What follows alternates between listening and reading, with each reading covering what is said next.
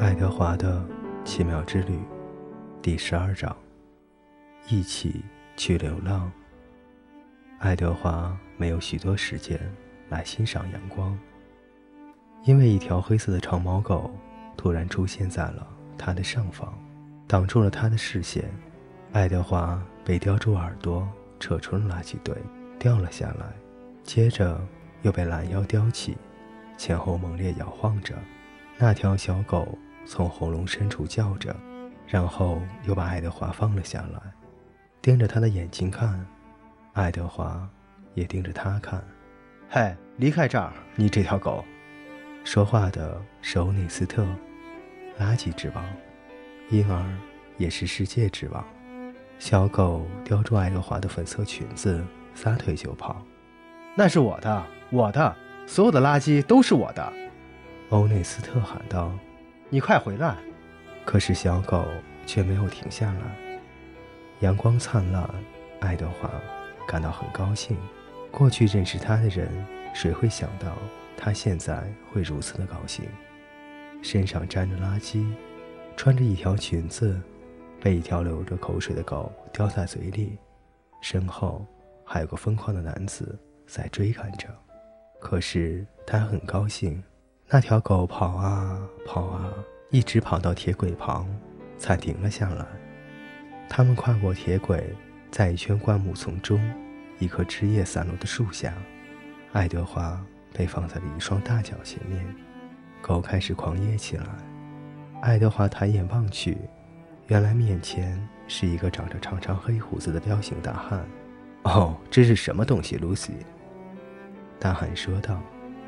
他弯下腰，把爱德华捡了起来，紧紧地抓着他的腰部。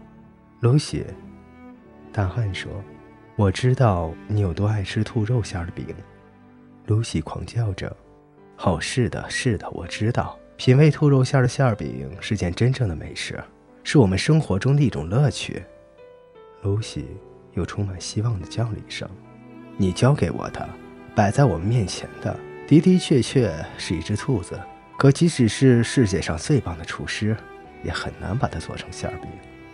露西咆哮起来：“哦，这只兔子是瓷质的姑娘。”大汉把爱德华拿近了些，他们四目相对。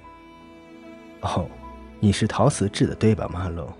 他嬉戏地摇了摇爱德华。“你是哪个孩子的玩具？我说的对吗？可不知什么缘故。”你和那些爱你的孩子分开了，爱德华又感到胸部一阵尖锐的刺痛，他想到了阿比林，他看到那条通向埃及街的小路，他看到暮色降临，阿比林正向着他跑来。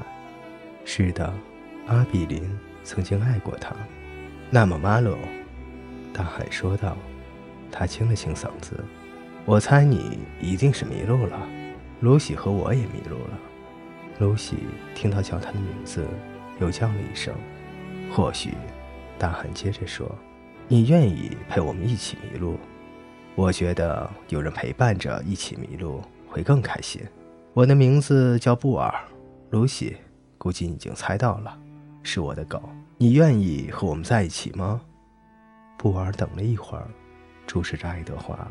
他双手仍然紧紧抓着爱德华的腰，然后伸出一只巨大的手指，从后面摸了摸爱德华的头，推了推他，这样爱德华看起来就像是在点头同意似的。